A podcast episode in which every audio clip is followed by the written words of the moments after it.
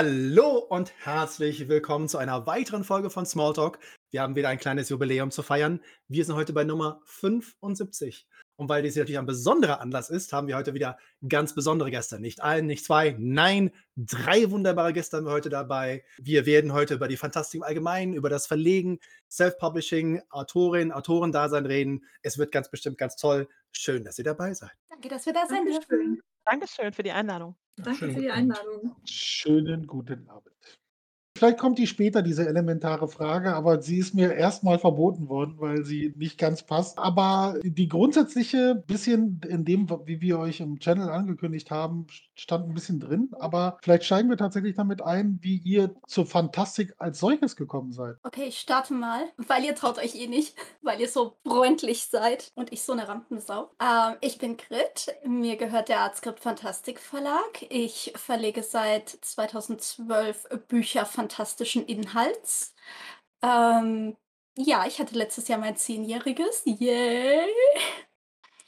Ähm, wie bin ich zur Fantastik gekommen? Die Fantastik war eigentlich in meinem Leben schon immer da. Also angefangen von klein auf mit äh, Filmen wie Die unendliche Geschichte und wie eben auch ähm, weitestgehend Fantastik wie Indiana Jones, Star Trek, Star Wars war einfach immer da.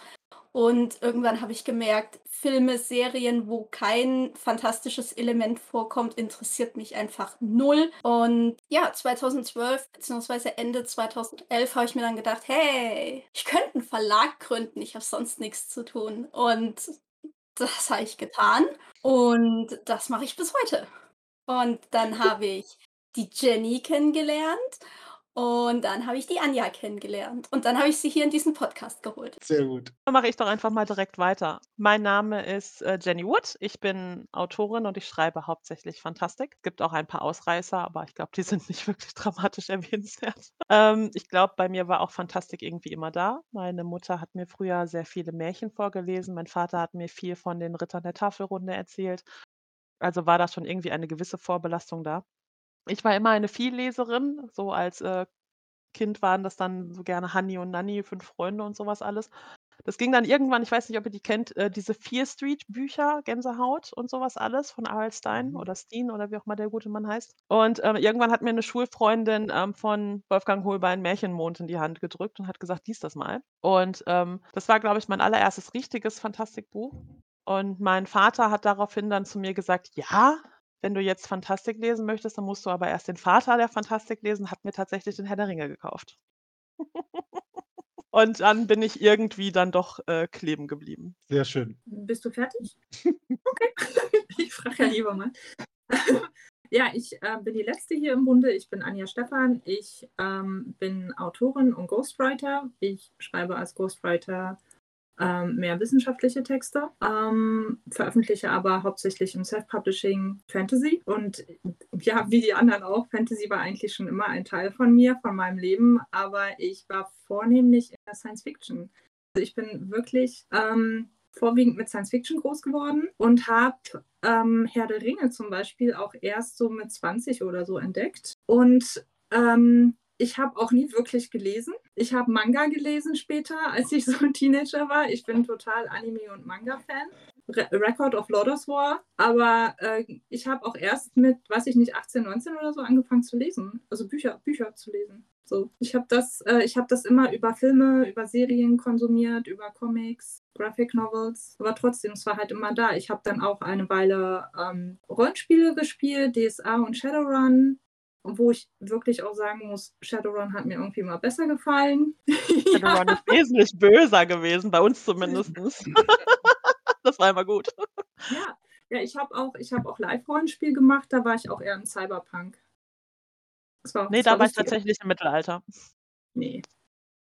Nee, kein Strom, kein Klo, nee, nee. Kommen wir zur Definition Fantastik, die wir heute Abend besprechen werden. Kein Strom, kein Wasser. Jahrelang hat die Forschung sich darüber gekümmert, wie geht die Definition. Heute Abend haben wir sie. Drei Dinge, mehr braucht es nicht, ja. Genau. Ja. Ohne Tolkien keine Fantasy, mit Klo auch nicht. Ja. Und schon haben wir den ersten Hashtag des Abends. Schön, dass ihr dabei seid. Mit Klo auch. Hashtag mit Klo auch nicht. Okay, gut. Mit, mit Ja. Klowitsch.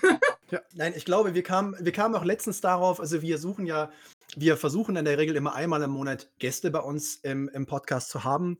Und äh, so ein bisschen der Auslöser war, wir hatten vor einiger Zeit äh, Frank Weinreich und Oliver Bittlow hier, die ja auch zu Tolkien, zur Fantastik als Lektor, äh, Verleger und so weiter irgendwie arbeiten. Und äh, was uns halt aufgefallen ist, dass gerade in der Fantastik, auch gerade in der deutschsprachigen Fantastik, ähm, ja die sogenannten kleinen Verlage halt unheimlich viel machen. Und äh, dass es ohne diese kleinen Verlage, und damit meine ich wohlgemerkt nur wahrscheinlich Umsatzzahlen, sie sind bedeutsam und wichtig. Darüber reden heute auf jeden Fall, da bin ich mir sehr sicher. Ähm, aber was das halt ausmacht. Und äh, da war mein erster Gedanke, weil ich Grit ja auch durch Zufall kenne, äh, und äh, dachte mir so, na, da fragen wir doch mal eine Verlegerin, äh, die dazu was sagen kann. Ähm, und äh, es ist halt wirklich so, ich habe das Gefühl, in der deutschsprachigen Fantastik, wenn wir die kleinen Verlage nicht hätten, äh, wäre es sehr, sehr traurig und einsam manchmal, finde ich. Jein. Doch, ich ja, habe ja. früher, okay, ich habe früher tatsächlich auch so gedacht, aber ich habe halt auch mittlerweile mitbekommen, dass sich viele ähm, Großverlagslektorate, Programmleitungen etc. durchaus darum bemühen, einen sehr vielfältigen und diversen Markt zu schaffen. Mhm. Das Problem ist, entweder will es keiner lesen, beziehungsweise es will keiner kaufen. Und das ist halt auch ein Problem. Also ich weiß gar nicht mehr, wer das war, die das mal erzählt hat. Es war auf irgendeinem Pan-Branchentreffen, also Pan, das Fantastik-AutorInnen-Netzwerk. Und da hatten wir auch dieses Thema und da sagte eine Lektorin, ich meine, es war von Blan Vallée, aber ich bin mir nicht mehr sicher. Und sie sagte halt, sie hält in jedem Programm Frühjahr, Winter, hält sie immer einen Platz frei für ein Buch, das sie halt als, in Anführungsstrichen, was auch immer das bedeutet, besonders wertvoll erachtet. Und das ist dann irgendwie was super Spannendes, was irgendwie total ab vom Mainstream, irgendwas sehr Besonderes halt. Und das ist meistens das Buch, was sich am schlechtesten verkauft. Und sie hat halt auch gesagt, sie weiß nicht warum. Liegt es daran, dass es eben gerade nicht der Mainstream ist? Liegt es daran, dass es irgendwie anders beworben wird? Keine Ahnung. Und da habe ich halt gesehen, dass es tatsächlich auch in Großverlagen Leute gibt, die sich da wirklich auch drum bemühen. Aber ja, der Markt ist schwer, jetzt mehr als je zuvor. Und für Kleinverlage natürlich genauso schwer, aber ja, wir dürfen mehr geilen Scheiß machen und wir dürfen uns mehr austoben. Ja. Und ähm, ja, da wo Großverlage bzw. GroßverlagsautorInnen sagen, ja, ach, es gibt Bücher, die verkaufen sich unter 1000 Auflage. Mhm. Ja, Mhm. da sagen wir dann, what? 1000! Ui! Ich Mhm. glaube, das ist allerdings auch ein sehr deutsches Problem, ähm, Ja, noch mit der ja. mit diesen diversen Literaturstücken in Großverlagen, weil schaut man sich gerade mal den englischsprachigen Markt an, boomt das ja total und schwappt dann jetzt halt auch so Ja. langsam rüber, dass sich da halt, ähm, die Übersetzungen eingekauft werden, was super gut ist, ne? Also, es ist auf jeden Fall schon mal 'n Zeichen, wenn die da laufen, dann holt bitte die Übersetzungen rüber, verkauft es hier, bringt es hier in den Mainstream rein. Aber es gibt halt auch genug deutschsprachige AutorInnen, die halt auch schon diesen Weg gehen. Also, von daher es es ist schwierig, aber ich glaube, das ist vielen 'n ein ein deutsch gemachtes Problem tatsächlich. Ich möchte auch klarstellen, ich möchte jetzt in dem Sinne natürlich nicht die Großverlage äh, dissen, in dem Sinne, dass sie alle äh, nur Unsinn produzieren würden. Aber ich bin mir natürlich auch bewusst, äh, weil ich ja auch als äh, freiberuflicher Übersetzer äh, arbeite, dass natürlich äh, bei den Großverlagen die Zahlen halt auch sehr, sehr stimmen müssen. Und da natürlich auf ein Programm geguckt werden muss, das die entsprechenden Zahlen auch liefert. Ich weiß auch im Gespräch mit der einen oder anderen Lektorin und Lektor, dass man einfach gerne machen möchte, einfach viel mehr Themen oder, oder, oder Autorinnen und Autoren reinbringen möchte, aber eben genau das oft geklagt wird. Also wir würden gerne, aber irgendwie, wenn wir es dann machen, dann, äh, dann kauft es keiner. Und äh, das ist, ich glaube, Jenny, da hast du nicht unrecht. Ich glaube, im deutschsprachigen Bereich sind wir immer noch so ein bisschen zurückhaltend, obwohl die Fantastik ja super viel an Fortschritten in den letzten 10, 20 Jahren super gemacht hat. Aber manchmal glaubt man schon, und Deutschland ist irgendwie alles ein bisschen seltsam. Manchmal. Ich glaube, Anja wollte was sagen. Ich melde mich einfach mal. Ich finde das übersichtlicher. Meldung. Ähm, Ich wollte sagen, ich glaube, es liegt daran, dass ähm, auf dem englischen Buchmarkt die Leute auch einfach schon sehr, sehr viel weiter sind ähm, in, ihrem, in, ihrem, in ihrer Denkweise, was ähm, Diversity betrifft. Und wir müssen uns halt auch äh, darüber klar werden, dass wir in solchen kleinen Bubbles, wo wir halt immer rumhängen, ja, wir sehen halt nur, wir haben diesen kleinen Überblick und wir sehen so, oh, wir sind alle so aufgeklärt und wir sind so vogue und, und, ach, und hast du nicht gesehen. Und äh, wenn man aber mal darüber hinaus guckt, viele, viele Leute wissen mit den Begriffen gar nichts anzufangen. Und die kaufen dann natürlich auch weniger Bücher, wo dann halt draufsteht, ja, hier Queer Representation, whatever, ja. Ähm, weil die einfach total verunsichert sind, was erwartet mich da jetzt, was ist das überhaupt? Mhm. Und ähm, deswegen denke ich mir, ähm, ich hoffe, dass sich das in den nächsten Jahren halt wieder ändert. Ne? Also ich hoffe, dass wir da halt aus dem englischen Buchmarkt, so wie Jenny das gerade gesagt hat, dass wir da halt die Welle mitkriegen und dass wir da gute Bücher übersetzt bekommen. Jenny? Fertig. Ich glaube, das sind halt Baby Steps. Also die Veränderung ist definitiv da. Ich habe die Veränderung ja auch an mir selber gemerkt. Ich hatte irgendwann halt auch einfach mal diesen Punkt, wo es bei mir Klick gemacht hat, dass ich selber gemerkt habe, oh, ich schreibe sehr weiß und sehr heteronormativ und habe dann meine eigene Schreibe dementsprechend auch angepasst. Ähm, ich kann halt verstehen, dass gerade Betroffene das vielleicht frustrierend finden, dass es so langsam vor sich geht. Das ist auf jeden Fall so. Aber wir haben die Welt halt noch nie von heute auf morgen geändert. Das ist halt leider auch Fakt. Aber ich sehe die Schritte und ich äh, finde das gut und ich denke, das geht auch in 'ne richtige Richtung und das muss man dann auch mal honorieren. Und ich glaube schon, dass Kleinverlage da sehr, sehr, sehr viel dran, ähm, bewirken können, weil es wird ja schon von einer gewissen Community gefordert und die Kleinverlage bieten diesen Markt und, äh, das ist schon mal total schön. Und wenn das dann langsam irgendwie mal so aus diesem Topf rausschwappt und, äh, sich ein bisschen breiter aufstellt, dann ist es ja schön. Aber ich denke, das ist halt was, wo wir leider, wie Anja gerade auch schon sagte, so ein bisschen Geduld mitbringen müssen, dass man das vielleicht noch mal in den nächsten Jahren ein bisschen anders sehen kann. Ich habe mich zum Beispiel mal gefragt, ähm, es gibt, äh, in Frankreich einen einen Supermarkt, im Endeffekt ist es wirklich einer, und der heißt, wenn ich mich richtig erinnere, Cultura. Das ist ein Kultursupermarkt. Da gehst du rein, der ist so ein bisschen so groß, ein bisschen wie ein, wie 'n Walmart, wie wie 'n Safeway, wie ein äh, 'n gigantisches Kaufland. Äh, da gehst du rein und du kaufst Musikinstrumente, äh, du kaufst Mal und Künstlerzubehör, äh, du kaufst Bande dessinée, also Graphic Novels. Und da ist alles also alles, was du dir an Kultur vorstellen kannst, völlig selbstverständlich. Egal welches Medium, egal welche Form von Kunst du dir vorstellen kannst. Und du gehst da rein und und und ich glaube, die haben zwei oder 250, äh, Filialen oder sowas. Und ich denke mir immer: „Wie geil wäre das, dass wir sowas in der Art auch mal haben könnten?“ Und dann denke ich mir, das einzige Beispiel, das halbwegs so ein bisschen drankommt, ist vielleicht der Dussmann in Berlin, dieses Kulturkaufhaus. Aber die bieten nicht dieselbe Bandbreite an. Und dann ist der nächste Gedanke: Ich glaube, wenn jemand sowas in Deutschland versuchen würde, der wäre innerhalb von einem Monat pleite. Äh, seht ihr das vielleicht ähnlich? Ja, weil Kultur ist halt in Deutschland jetzt nicht so angesagt. Also, wir tun zwar immer so: „Ha, Deutschland, das Land der Dichter und Denker.“ Aber, äh, Fakt ist halt einfach, wir wir sind immer nur dann Kultur, wenn's irgend ich sage jetzt mal bisschen reißerisch, wenn es irgendein Politiker für sich jetzt gerade beanspruchen kann, dann ist das Buch das Wichtigste, wo gibt, ne? Ah, ja, aber ja, am Arsch, Buch. Das sind meistens Leute, die noch nie ein Buch gelesen haben. Und äh, ja, ehe ich eskaliere, gebe ich weiter an Jenny. Ich muss da in dieselbe Kerbe schlagen. Also Deutschland ist halt immer noch gerne gesehen das Land der Dichter und Denker, wenn es halt um die hohe Literatur geht, um die hohe Kultur sozusagen.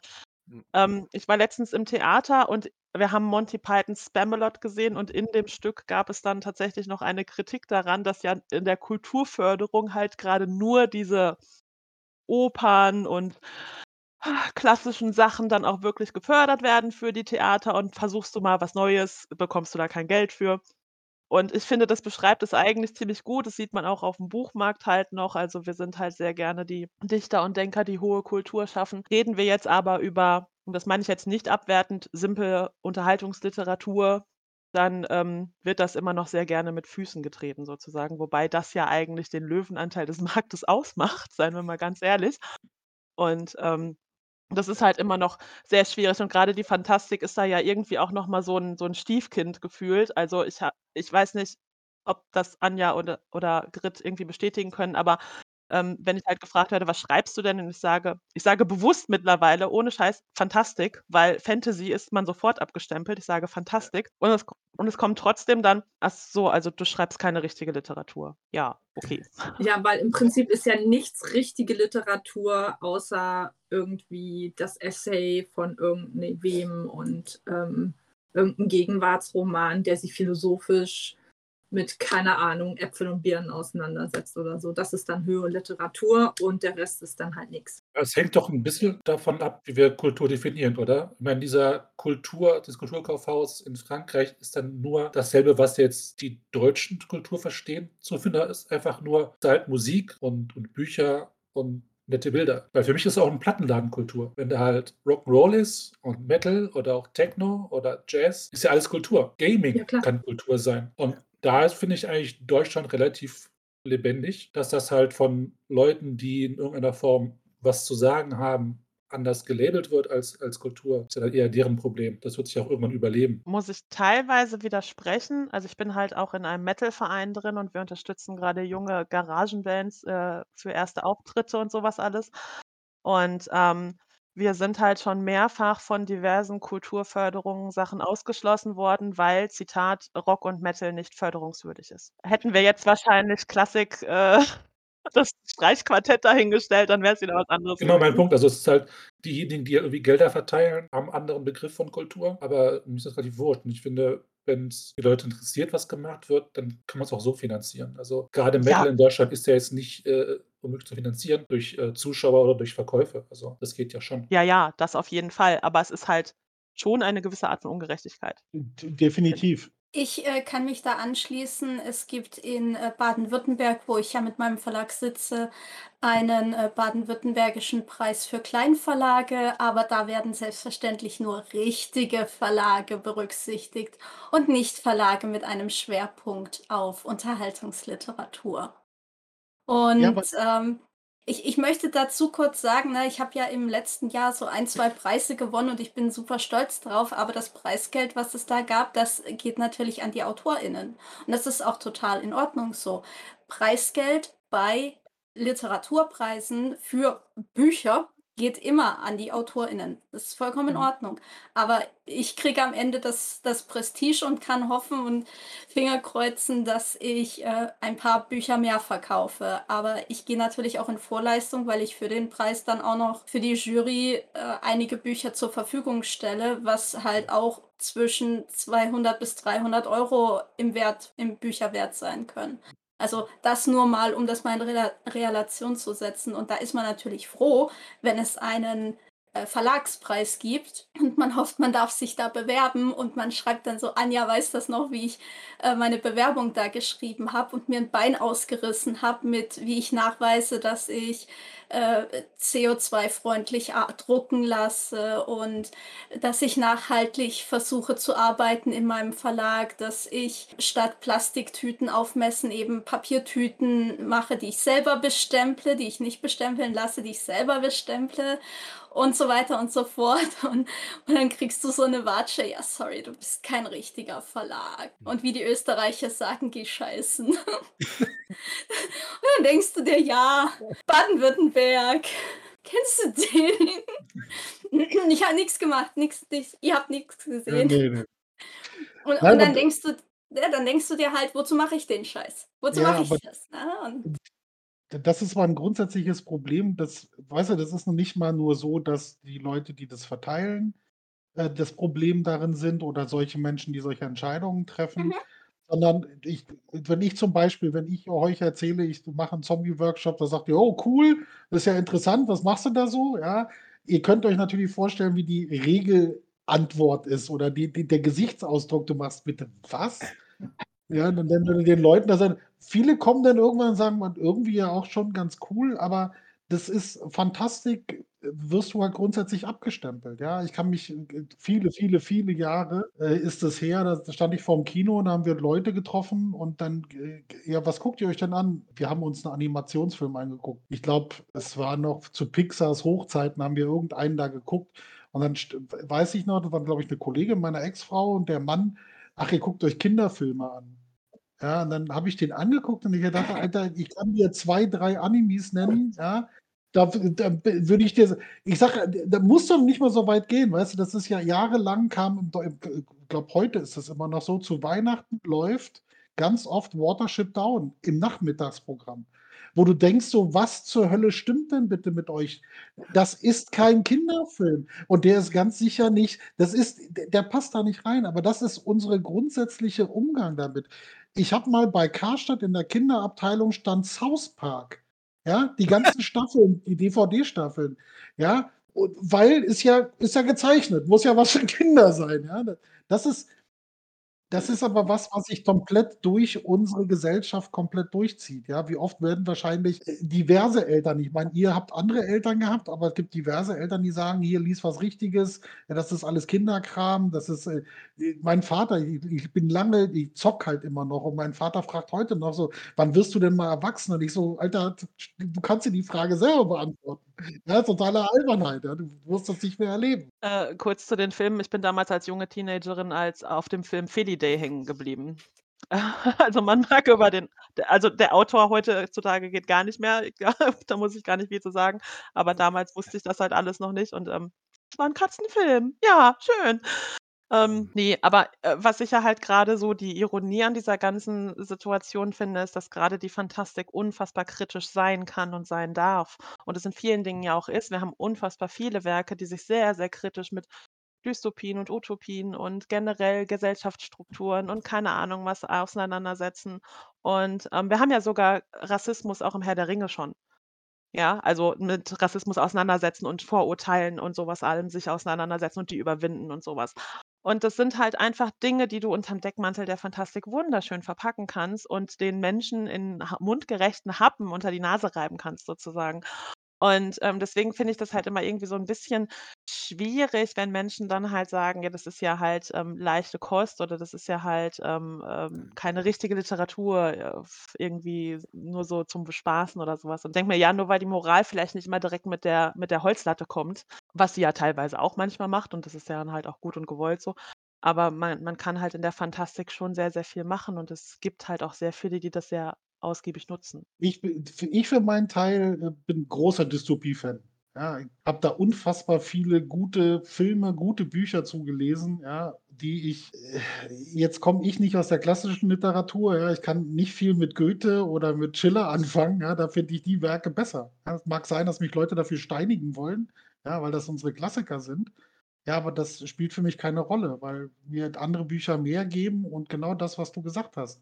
Ja, einfach mal äh, kritisch das zu betrachten und vielleicht auch mal zum Nachdenken anregen, ob all unsere Vorgehensweisen eigentlich so optimal sind, wie wir sie uns vorstellen. Ja, und ich meine tatsächlich, Grit, äh, zu sagen äh, äh, du bist kein richtiger Verlag. Was zur Hölle? Ja? Also ich arbeite auch in meinem normalen Leben arbeite ich für einen Verlag, aber da auch wieder nur in der Online, in der Online-Abteilung mehr oder weniger. Aber äh, da, da, da, weißt du, du machst den gleichen Job, wie wir den als viel größerer Verlag machen. Eigentlich sind die kleinen Verlage sehr viel mehr Verlag, als es die großen sind, ja, weil das sind nur noch so industriell, industrielle äh, Abläufe ja, die kleinen Verlage sind ja die, die eigentlich noch wie ganz früher arbeiten, wo eigentlich tatsächlich noch das so Handwerk ist. Sag ich jetzt einfach mal, oder so stelle ich mir das vor. Vielleicht ist das auch ein bisschen zu romantisiert, aber hinzugehen und zu sagen, ich meine, wer entscheidet das denn, ob das leichte oder schwere Kost ist? Ja, das mit der Musik zum Beispiel. Also, ja, wir sind hier Rock'n'Roll und Metal ist keine richtige Musik. Entschuldigung, wo bist du denn bitte weggekommen? Ja? Also, das ist, äh, sind diese Bubbeln und schlimm ist das, wenn solche Bubbeln solchen Einfluss haben. Ja? Das gibt es ja in vielen Bereichen, wo so Minderheiten massiven Einfluss auf, auf den, den Mainstream nehmen, obwohl der Mainstream mittlerweile ganz anders ist sozusagen. Es sind halt, ich, oh nein, ich glaube, Anja wollte noch kurz was Anna, Anna hat sich gemeldet, genau, ja. Ich habe deine Finger zugesehen. Ähm, ja, was, was ich halt sagen wollte, ist, bei mir kommt ja immer noch die Komponente hinzu, ähm, ich veröffentliche als Self-Publisherin.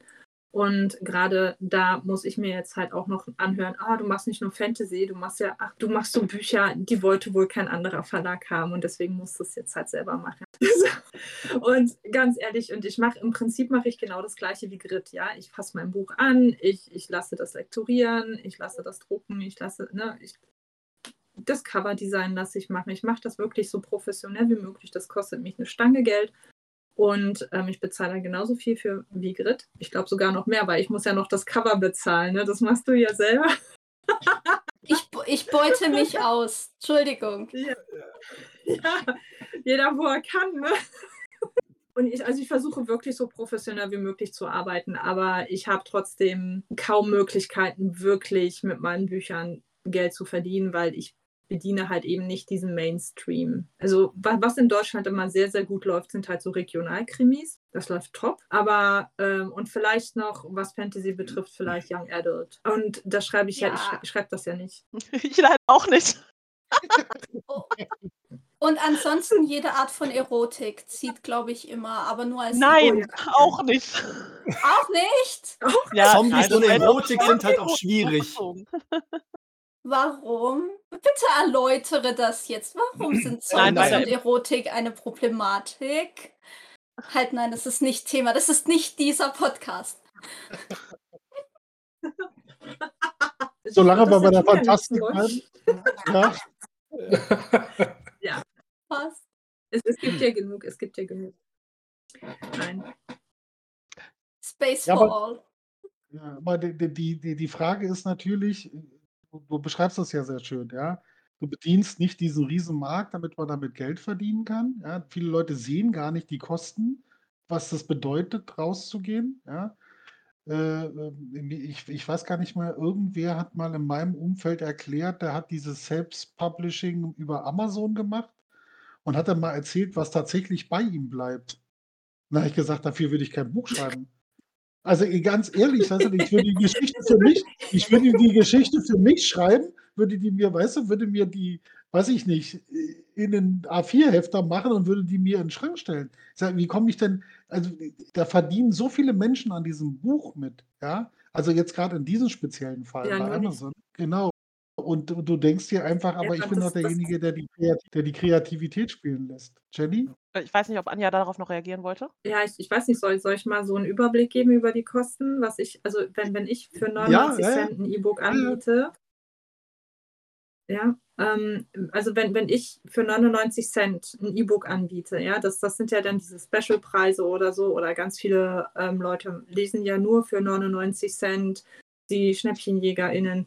Aber ähm, viele sagen auch so, ja, das ist Self-Publishing, da kann man ja nichts erwarten, also mehr als 99 Cent bezahle ich dafür nicht. Was soll ich sagen, ne?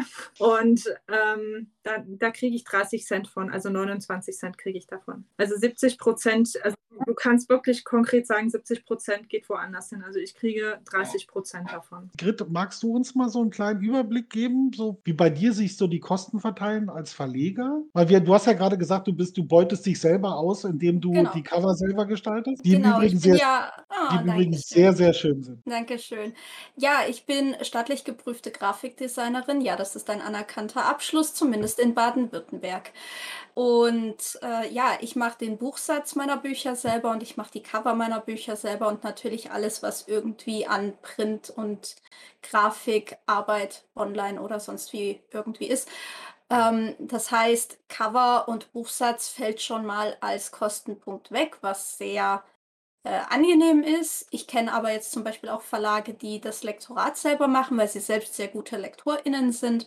Und bei denen fällt dann halt der Lektoratsposten weg. Und andere Verlage sind sehr gut in BWL, bei denen fällt dann der Steuerberater weg oder sowas.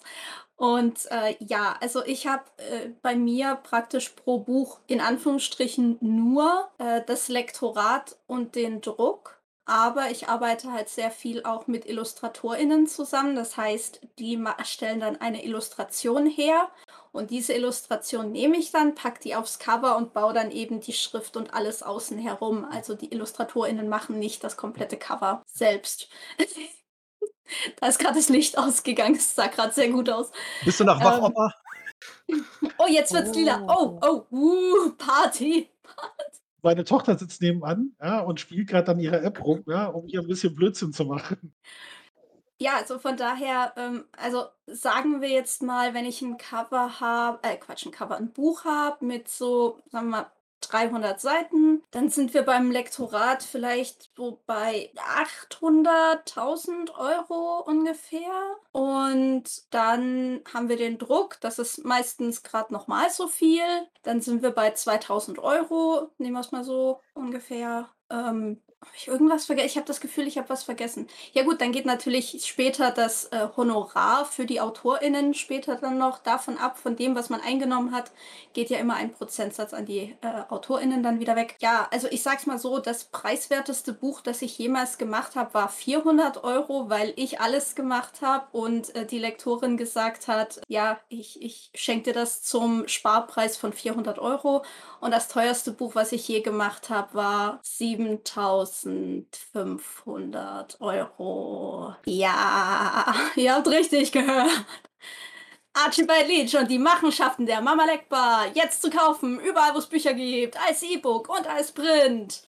So, jetzt Anja. Anja, jetzt kommst du.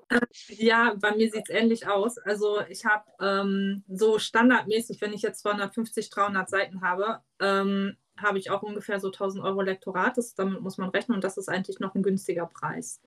Also ähm, ein Lektorat, die, die werden ja pro Normseite bezahlt und wenn du dann halt schon mit 4 Euro, mit 6 Euro ankommst, ähm, dann, dann ist das schon ein guter Preis. Es gibt durchaus Lektorate, die wollen halt, weiß nicht, 10, 20 Euro von dir oder sowas, keine Ahnung. Ähm, ich, was ich halt immer noch mache, ist halt noch ein Korrektorat. Da ist meistens nicht so viel dran.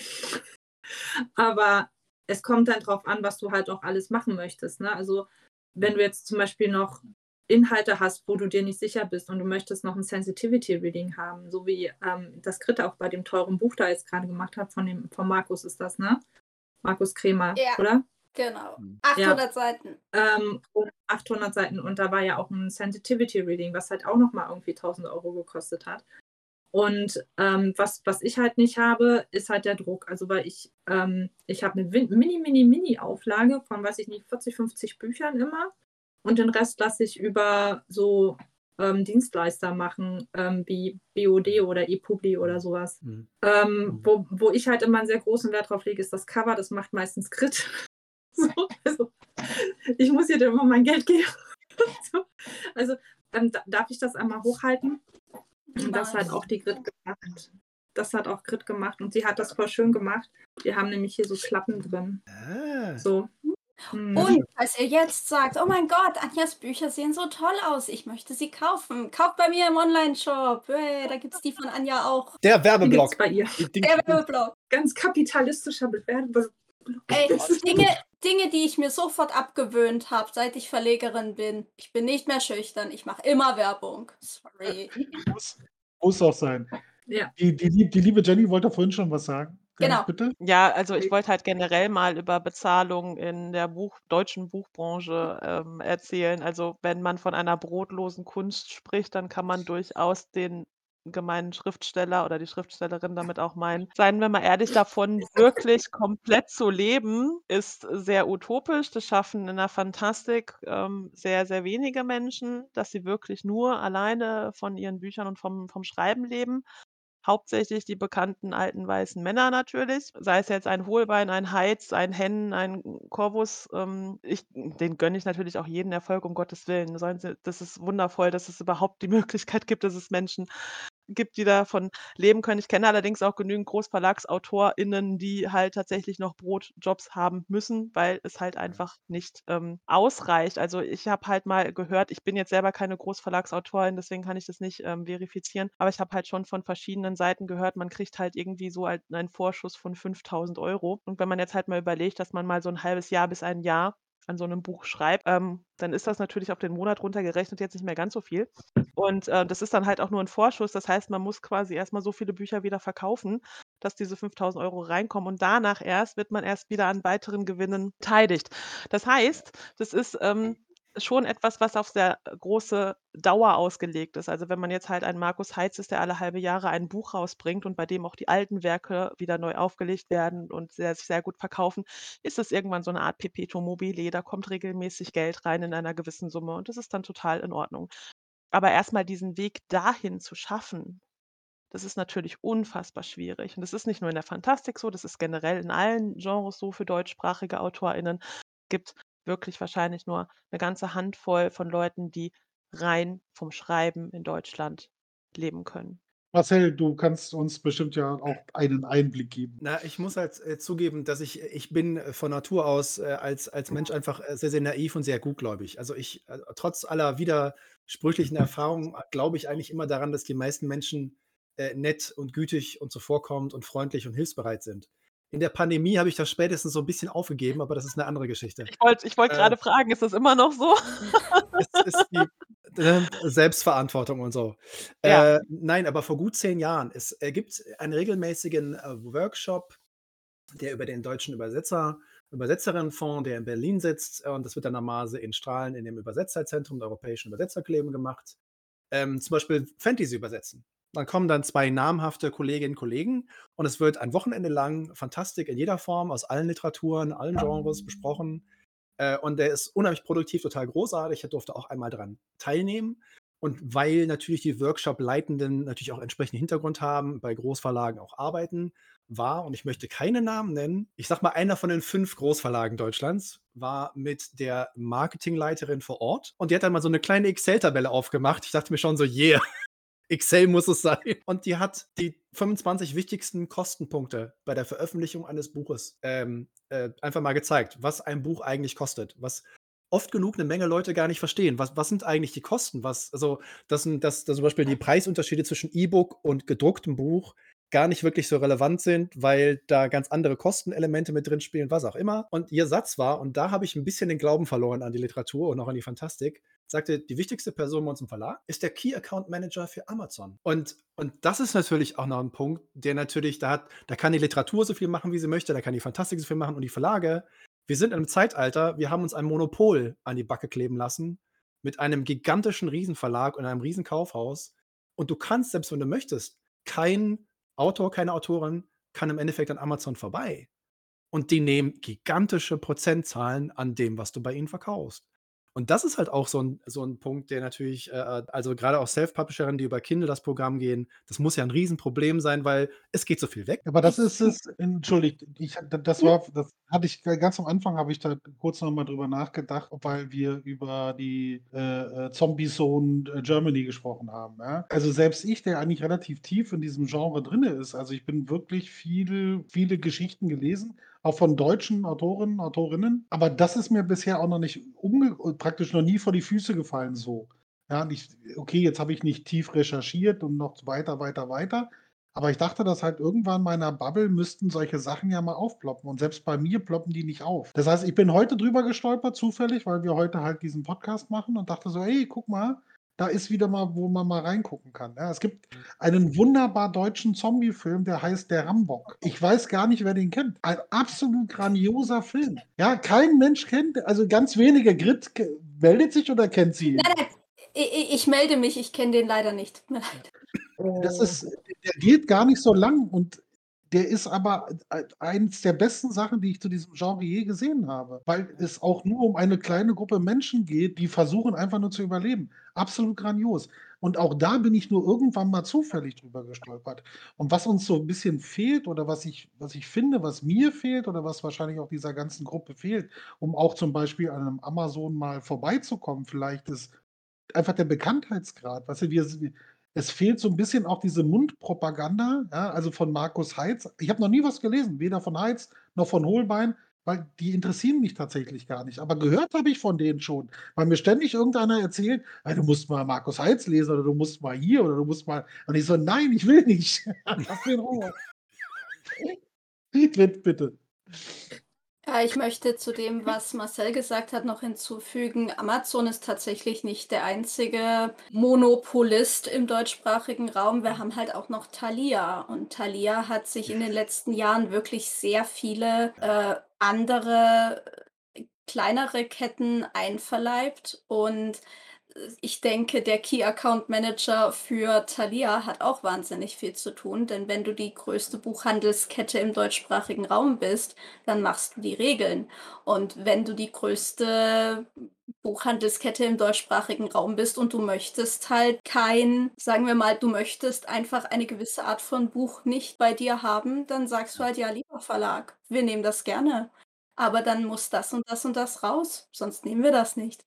Hm. Und das ist Realität. Und das Mhm. ist der Grund, warum wir möglicherweise viele importierte Sachen oder viele Sachen, die wir importieren könnten, von tollen amerikanischen Verlagen und tollen amerikanischen AutorInnen oder englischen oder, keine Ahnung, chinesischen oder japanischen, äh, nicht bekommen werden, weil, und das ist der gleiche Grund, warum wir vielleicht auch ziemlich viele geile Filmprojekte nicht haben, ziemlich viele geile, äh, Verlagspreise nicht vergeben, ziemlich viele geile Games nicht gemacht werden, weil in diesen ganzen Gruppierungen alte Menschen mit alten Ansichten stecken, die, ja, das eben verteidigen möchten. Und deswegen haben wir einen sehr ich behaupte jetzt einfach mal einen sehr langweiligen Markt. Und da finde ich's dann natürlich sehr, sehr wichtig, dass wir Self-PublisherInnen haben und auch Kleinverlags äh, haben, die das eben aufbrechen und die eben sagen: „Wir machen etwas anderes, wir machen etwas Neues, wir probieren etwas, wir testen aus.“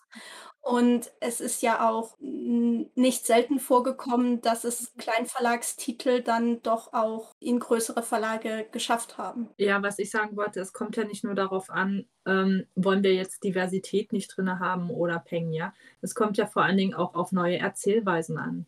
Es kommt ja darauf an, wie, ähm, gestalte ich ein Buch neu? Wie wie plotte ich ein Buch? Und das ist ja auch noch so 'n Ding, das entwickelt sich doch. Das entwickelt sich doch.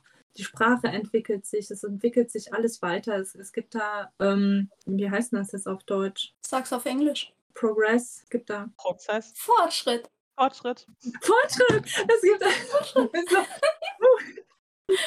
so so manchmal fehlen mir echt die Worte. So, ähm, es es gibt da ja Fortschritte und wenn aber dann solche Gruppierungen einfach auch da sind, die sagen so: „Ne, wir möchten aber halt nur diesen alten Kram haben und wir möchten diese 0815 geplottete, äh, Fantasy-Story, die halt schon irgendwie 30 Millionen Mal er erzählt worden ist, ähm, nur mit 'nem anderen Cover drauf“, ja, dann musst du das halt machen, wenn du mitspielen willst. Jenny? Jenny, genau. Ich ich, ähm, höre halt auch immer, ja, das wird ja verkauft, weil's ja gefordert wird vom Markt, so. Wie jetzt zum Beispiel unsere 0815 geplotteten Romantasy-Sachen. So, die laufen immer nach 'nem gewissen Schema ab. Das könnte fast jeder blind schreiben, glaube ich, ne? So, und da die füllen 5 Regale in einer Thalia-Buchhandlung. Es ist einfach mittlerweile so. Und dann fragt man sich: „Wo kommen die alle her? Wa warum gibt es das alles?“ Und dann heißt es so: „Ja, das fordert der Markt, also die Konsumentinnen.“ Ich glaube, zu 80% kann man da von weiblichen Leserschaften ausgehen, ohne da jetzt irgendwem auf die Füße treten zu wollen.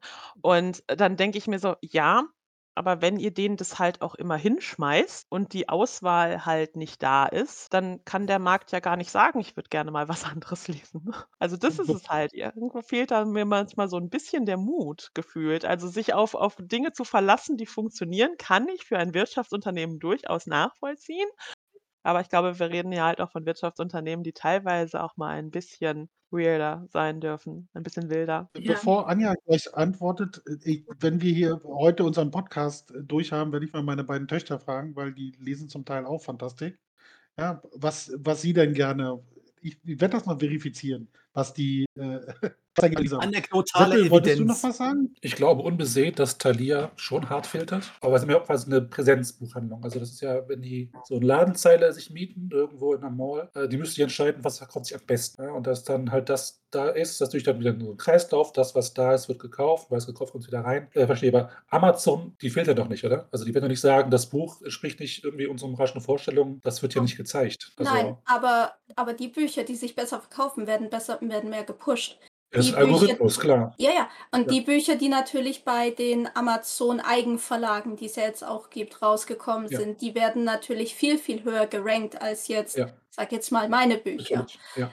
Und Ich kenne das also vom ich bin ja in der Gaming-Branche und ich kenne das halt Mhm. von Steam, ist auch Monopolist. Ist halt 'ne Mhm. 'ne Storefront und, äh, auch die haben Algorithmen, die das pushen, was am besten verkauft, weil die wollen Geld. Aber du kannst alles reinbringen, was du möchtest. Leute können dein Spiel sehen, ohne dass du quasi Werbung schalten musst. Übernehmen Bezahlabwicklung weltweit, Umrechnung von Währung und so weiter. Das ist ja schon 'ne Dienstleistung, die halt übernommen wird für denjenigen, der dort publisht. Und dann liegt's ja an dir selber als als als als Developer oder als Publisher, selbst dein Produkt bekannt zu machen, mit Marketing, wie auch immer. Und da würde ich jetzt nicht Amazon irgendwie, ich meine, Amazon ist natürlich ein Scheißverein, aber ich, ich glaube nicht, dass ähm, Erfolg oder Misserfolg von Amazon abhängen. Also das hat man dann in der eigenen Hand. Meine, also Erfahrung aus Steam ist da, weil die sagen, wenn du es brauchst, möchtest, kannst du es tun, ist dein Spiel mach was du willst, das sind unsere Bedingungen. 30% gehen an Steam und den Rest hat man selber in der Hand. Und da ist zum Beispiel die Indie-Szene, abseits von den großen Publishern wie EA oder Ubisoft, sehr lebendig und wenn das Spiel gut ist, auch sehr erfolgreich. Da Dutzende Spiele, die halt millionenfach verkauft wurden von einem Team aus zwei Personen, drei Personen oder einer Person, die einfach was gemacht haben, was sie Bock hatten, was abseits ist von den üblichen Shootern oder, oder FIFA irgendwas, sondern nette Spiele, da tollen Ideen, liebevoll umgesetzt und die sind super erfolgreich. Und das halt auf einem Monopolisten wie Steam, der auch eine ganz gute Provision nimmt für sich selber, aber auch eine Gegenleistung bringt.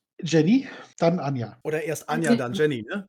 Ja. Dann mache ich erst. Ich wollte, was ich sagen wollte, zum Beispiel zu den ähm, Liebesromanen, was Jenny halt gesagt hatte, zu Romantasy zum Beispiel, ähm, ich lese total gerne Liebesromane.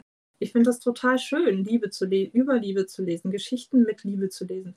Aber das, was ich momentan hier finde, das ist so schlecht. Das ist einfach so schlecht erzählter Shit. Okay, ganz ehrlich, das ist immer das, da, da geht es immer um, um, also das ist auch gefährlich. Ich finde das teilweise auch gefährlich, weil äh, du hast dann diese Bad Boys, die halt die Protagonistin einfach richtig, richtig scheiße behandeln. Ja, die stalken die, die schlagen die, die, die behandeln die richtig mies, aber es wird dir suggeriert, oh, das ist Liebe. Und das, das finde ich gefährlich. Und ganz ehrlich, für mich ist das nicht Liebe. Ich will das nicht. Ich will das auch nicht lesen. Und ich will auch nicht lesen, wie sich eine Person, mit der ich mich vielleicht noch identifiziere, in so eine ähm, Beziehung gerät. Ich will das nicht lesen. Ich finde, das ist der letzte Schrott. Und sowas gibt es haufenweise und das verkauft sich immer weiter, immer weiter. Und das finde ich richtig, richtig schlimm, dass wir da halt auch nicht mal sagen können, so ja, hier, also hier, du willst was mit Liebe lesen, ja, da stehen dir jetzt halt irgendwie 300 Bad Boy-Geschichten gegenüber, äh, drei oder vier Geschichten, wo es halt eben ordentlich ist oder wo es halt schön ist oder sowas und, und das, das, das wird einfach nicht genommen. Das wird nicht angenommen. Ich finde das total schlimm. Und was ich Aber zu Amazon sagen wollte, ich habe ähm, hab jetzt neulich eine, eine Novelle von mir übersetzen lassen und habe die direkt bei Amazon ähm, UK, glaube ich, ich bin mir nicht mehr so sicher, habe ich die hochgeladen und ich bin jetzt gerade dabei herauszufinden, wie ich mit Amazon am besten umgehen kann, dass äh, der Algorithmus mich liebt. Also in der, in, in, bei, für Online-Webseiten nennt man das SEO, aber sowas gibt es auch für, für Amazon, dass du den Algorithmus mit entsprechenden Informationen fütterst und äh, hoffst dadurch besser darzustellen. Genau, und es gibt ja auch, du kannst auch Werbekampagnen machen, also ich muss wirklich zustimmen, du kannst bei Amazon, du kannst alles hochladen, du kannst ja auch, keine Ahnung, ähm, da gibt es ja so wilde Titel irgendwie, ich will es jetzt nicht sagen, irgendwie Sex Doch, mit Dinosauriern. Chuck Tingle, irgendwas von Chuck Tingle, bitte. Irgendwas. Pound it in the butt. Sag es einfach. Ja, irgendwie, irgendwie, keine Ahnung, so Sex mit Dinosauriern. Kissing the Coronavirus. ja, Kissing the Coronavirus. Ich habe ich hab gedacht, ich fall vom, vom Schemel hier echt. Aber ja, es, es gibt Leute, die sowas schreiben und die veröffentlichen das und vielleicht lesen es einige Leute oder sehr viele Leute, weil sie einfach wissen wollen, wie schlecht ist es denn jetzt. Aber ähm, es macht durchaus Spaß, schlechte Bücher zu lesen. das sage ich. Ich muss ehrlich sagen, du kannst bei Amazon, du kannst alles hochladen, was du willst. Denen ist das scheißegal, Hauptsache die machen Kohle damit. Und ähm, du kannst da mehrere Werbemöglichkeiten in Anspruch nehmen. Aber ich bin jetzt gerade, also ich habe das jetzt gerade äh, vor einer Woche ist das rausgekommen und ich habe das jetzt Gerade ähm, bin ich am Rumwursteln. Wie mache ich es am besten? Was mache ich am besten? Werbeanzeige schalten? Was, was für Stichworte gebe ich ein? Bla bla bla. Also es ist echt nicht einfach. Zum Thema schlechte äh, Literatur oder schlechte Geschichten. Ja, also 2016 bin ich, äh, hatte ich einen Roadtrip mit meinen Kindern. Da sind wir von Chicago, also von, von Washington nach Chicago gefahren. Und äh, meine Jüngste hat währenddessen aus Wattpad, bevor das jetzt praktisch so eine Bezahlschranke bekommen hat, hat die von Wattpad, haben wir uns eine Geschichte ausge ausgesucht und sie hat die praktisch über die Fahrt, jedes Mal, wenn wir gefahren sind, hat sie daraus vorgelesen und wir haben Tränen gelacht, ja. Ich habe zwischendrin so viel Tränen in den Augen, dass ich die Straße nicht mehr erkannt habe, weil die einfach mal zu geil Das ist auf jeden Fall, gebe ich dir recht, ja, schlechte Geschichten können auch echt super sein. Ich habe zwei Sachen. Das erste ist einmal auch diese Sache, dass mittlerweile ja wirklich jeder alles bei Amazon hochladen kann. Ich finde, das hat allerdings auch was wirklich Schönes, weil ähm, einfach auch sehr, sehr viele Hürden für Menschen genommen werden. Das heißt, jeder, der sich in irgendeiner Art und Weise kreativ ausleben möchte, der etwas schreiben möchte, allerdings vielleicht nicht an Verlage kommt oder sich rantraut oder was auch immer, hat dort die Möglichkeit mit möglichst wenig Geld, wenn man das denn dann möchte also, man kann ja dann auch entscheiden, ich ich spare mir ein Lektorat und ich spare mir ein geiles Cover, ich male das halt mit Paint. Ist ja auch egal. Grundsätzlich kann dort einfach jeder sich entfalten, wie er möchte und das ist eigentlich etwas sehr, sehr Schönes. Dass dabei leider halt auch sehr viel Müll rumkommt. Nein, also ich stimme, dir, ich stimme ja. dir auf jeden Fall zu. Es ist ja zum Beispiel auch gerade für ähm, Bücher zum Beispiel, die von Leuten geschrieben werden, ähm, in leichter Sprache zum Beispiel. Sowas kommt ja gar nicht richtig in den Verlag. Ja, richtig, genau. Und ähm, welche, Verlage, welche Verlage machen das denn? Ja, das sind halt wieder Kleinverlage, die sich spezialisiert haben auf Bücher mit leicht, in leichter Sprache. Und äh, wenn du selbst da nicht rankommst, zum Beispiel wenn du ähm, zum Beispiel ähm, autistisch bist oder sowas oder Anxiety hast, total, äh, total so, soziale Phobien oder was weiß ich, dann ist es natürlich für dich einfacher, bei Amazon deine Geschichte einfach hochzuladen, ohne dafür mit Menschen in Kontakt zu treten. Genau, es hat halt zwei Seiten der Medaille. Ja. So, und da auf was anderes wollte ich noch hinaus, nämlich zum Thema Marketing. Ähm, ja, ich gebe recht, dass sehr, sehr viel vom Marketing abhängig ist. Allerdings hat es für Kleinverlage, AutorInnen und auch SelfPublisherInnen auch einen riesigen Nachteil, denn denen fehlt meistens das Geld. Seien wir mal ehrlich, also ich weiß nicht, ob ihr das mittlerweile mal mitbekommen habt. Ähm, bei mir war Instagram jetzt voll damit. Von Simon Beckett gibt es jetzt eine Serie ähm, Chemie des Todes heißt Chemie das des Buch ja, Todes. Ja. Genau, und da gab es eine riesengroße Werbeaktion, wo Simon Beckett dann auch da war, wo ein ICE gemietet wurde und dieser ICE fuhr durch Deutschland und dann wurden BuchbloggerInnen eingeladen und dann konnte man sich da halt äh, ein Autogramm und ein Foto abholen mit Simon Beckett und ähm, solche Sachen. Ich möchte nicht wissen, was dieser Scheiß gekostet hat. Und ganz ehrlich, ich habe nicht das Geld, um mein Buch so zu promoten. Und auch Grit hat nicht das Geld, um meine Bücher so zu promoten. Wir können gerne einen Flug nach New York buchen und dann nehme ich meine Bücher mit und dann machen wir ein professionelles Fotoshooting mit meinen Büchern in New York an den Schauplätzen, wo das Buch spielt. Ähm, das wird dann sehr, sehr schnell daran hapern. Also ja, Marketing ist natürlich wichtig, aber man kann es halt nur immer in dem Rahmen betreiben, der halt in irgendeiner Art und Weise möglich ist. Und es tut mir leid, dass ich das an dieser Stelle sagen muss, aber Social Media ist scheiße. Es ist furchtbar anstrengend. Es gibt Menschen, die machen damit ihr Geld, Influencer, Content Creator. Das ist großartige Arbeit. Das ist furchtbar anstrengende Arbeit. Also jeder, der Content Creator belächelt, der tut mir echt furchtbar leid, weil der weiß einfach nicht, was dahin hintersteckt. Ich finde es furchtbar anstrengend, für eine Woche Content irgendwie vorzubereiten und das alles zu machen, zu planen. Das mhm. frisst Zeit, das frisst Energie, das frisst Ressourcen, das frisst manchmal teilweise auch Geld. Und ähm, da läuft halt leider mittlerweile, oh, was heißt leider, da läuft halt einfach mittlerweile sehr, sehr viel drüber. Wenn ich es jetzt halt nicht über Social Media bewerbe, dann bin ich sozusagen auch raus. Und ähm, das ist halt alles nicht so leicht zu sagen, mach mal eben Marketing. Ne? Also wenn man jetzt sich jetzt eine Werbeagentur leisten kann, dann ist das natürlich mega gut und irgendwie so Leute, die solche Events organisieren. Ich würde das auch unfassbar gerne mal machen, aber die Wahrscheinlichkeit, sowas umzusetzen, ist halt, wenn man jetzt nicht gerade ein ein ein Simon Beckett oder vielleicht ein Stephen King ist, doch relativ gering, möchte ich mal meinen. Genau dazu, da möchte ich mich gleich anschließen zum Thema ähm, Werbung. Da ist natürlich auch nochmal ein Unterschied, ob du eben in einem Großverlag äh, ein, ich sage jetzt mal, ein AAA-Autor bist oder halt jemand, der ganz frisch da neu reingeschlittert ist. Also das muss man einfach auch sagen. Äh, ich möchte jetzt nicht sagen, dass es in jedem kleinen Verlag super cool und super cozy und alles ist super ist, ähm, aber äh, in einem Großverlag, wenn du da reinschlitterst und irgendwie reinkommst, wie auch immer, dann kriegst du halt nicht das gleiche Werbebudget wie eben ein Simon Beckett mit einem ICE durch Deutschland oder keine Ahnung, wie, ein Holbein, wo dann einfach mal im Börsen, äh, im, im wie heißt äh, Börsenblatt. Börsenblatt des deutschen Buchhandels, ne? Genau das. Ähm, äh, dann äh, 'ne 'ne doppelte Anzeige mit deinem neuen Buch, äh, geschaltet wird oder ganz Berlin vollgekleistert ist mit Werbung für dein neues Buch.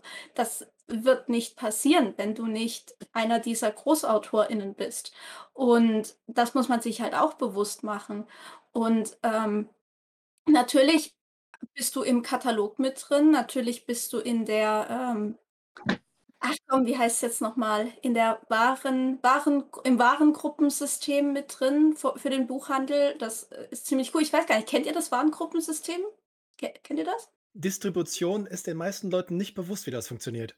Ich erzähle es euch kurz. Also, ähm, wenn ihr Bücher an den äh, Buchgroßhandel liefert als Verlag oder vielleicht auch als Self-Publisher, das weiß ich nicht, ob das auch geht, aber möglich, ähm, dann werdet ihr in verschiedene Warengruppen eingeteilt. Warengruppen kann zum Beispiel sein religiöse Bücher, Gartenbücher, Fantasy-Bücher, wobei Fantasy einfach äh, alles ist, also wirklich Fantastik in einem. Die Kategorie heißt aber, glaube ich, irgendwie Fantasy, Science Fiction und anderes.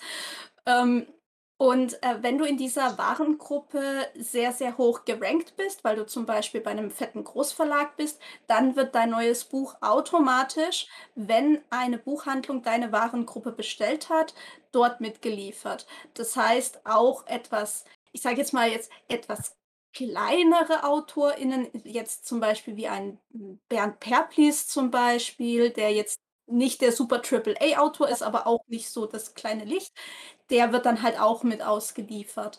Und dessen Bücher liegen dann halt auch da mit und haben die Chance, im Buchhandel gesehen zu werden. Und es gibt natürlich Buchhandlungen, die diese Warengruppen nutzen. Das heißt, sie müssen selber halt ihr Programm nicht zusammenstellen, sondern sie kriegen immer die neuesten Sachen geliefert vom Großhandel. Und ja, da sind dann halt immer ziemlich viele Großverlage mit drin, aber es kann halt auch mal sein, weil sich die Warengruppen äh, zusammensetzen aus bestimmten Vorverkaufszahlen. Das heißt, wenn jetzt mal ein Verlag dabei ist, zum Beispiel, ich glaube, Lucifer Verlag und Drachenmond Verlag sind da zum Beispiel auch regelmäßig mittlerweile mit dabei, habe ich gemerkt, weil ich auch mal zwei Jahre in einer Buchhandlung gearbeitet habe, in case you didn't know.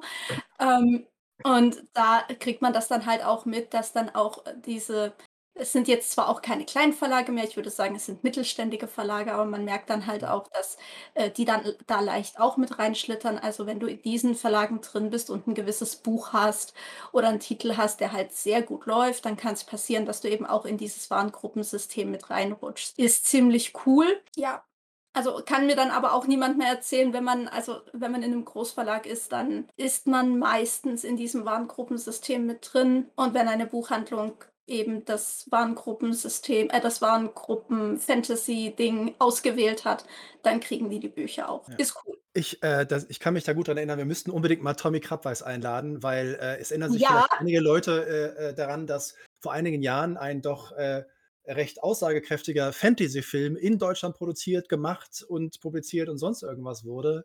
Und ich glaube, das ist, weil, weil Sepp es eben erwähnte, also dass es im Gaming halt äh, gewisse Möglichkeiten gibt, aber Distributionskanäle, also tatsächlich, dass du ein Buch machst, ist ja eine Sache, aber wie kriegst du das an die Leute?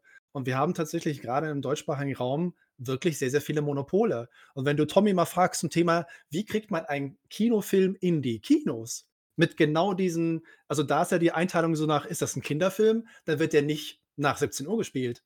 Und wenn er aber nicht nach 17 Uhr gespielt wirst, hast du natürlich nicht dieselben Zahlen, weil vor 17 Uhr gehen nur 10% der insgesamten Zahlen. Also der, ich kann mich sehr daran erinnern und ich mag Tommy sehr, aber er ist ein bisschen badisch ausfällig geworden an dem Abend, äh, weil er halt natürlich dann, was er vorher nicht wusste, versucht mal einen Kinofilm in die Kinos zu bekommen da sind so viele Roadblocks, so viele Barrieren, so viele Hindernisse, äh, dass du irgendwann einfach keinen Bock mehr hast. Und ich glaube, dass sowohl, also weil du auch Thalia natürlich vollkommen richtig erwähnt hast, da ist ja, wir haben Monopole fast in gewissen Bereichen. Und wenn du denen nicht das gibst oder das lieferst oder ihnen noch mehr Prozentpunkte an deinem Produkt gibst, ähm, dann kommst du da fast nicht vorbei. Und wenn du nicht in den Kanälen bist, wie sollen die Leute von dir erfahren? Oder wenn du auf dem Grabbeltisch bist, nehmen Leute dich mit. Bist du nicht auf dem Grabbeltisch, existierst du nicht. Wir sollten Tommy mal einladen, glaube ich. Definitiv.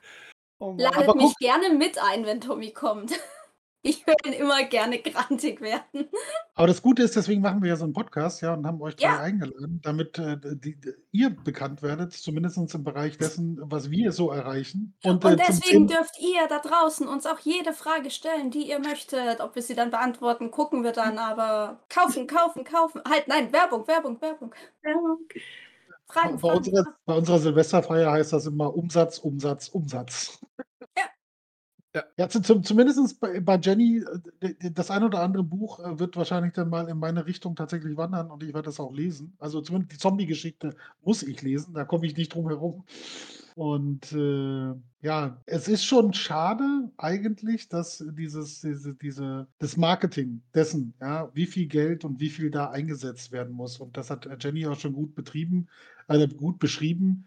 Dieser, dieser Aufwand ist absolut irre. Ja die Leute, die da oben mitspielen und wirklich viel Geld verdienen, auch als Creator oder als Influencer oder wie sie sich auch gerade schimpfen, ja, die haben praktisch kein eigenes Leben. Da ist ein 8-Stunden-Job, ist ein Scheißdreck dagegen. Ja. Und, äh, aber den Aufwand, den du betreiben musst, um dich auf einer gewissen Art und Weise auch ein bisschen bekannt zu machen, ist halt irre. Äh, bei Simon Beckett, ich habe den, also das Buch ist uralt, soweit ich weiß. Ja, das, also ich habe das mal gelesen, aber das ist schon so lange her, ich habe mich richtig erschreckt. Dachte, ist das irgendwas Neues? Äh, glaube ich zumindest. Also ich habe ein paar Bücher von ihm gelesen. Aber äh, Jenny, du gerne wieder. Mittlerweile ist der Autor oder die Autorin ja auch irgendwie eine Marke. Also man muss sich ja schon in einer gewissen Art und Weise präsentieren, ähm, in der Öffentlichkeit, um halt auch verkaufen zu können.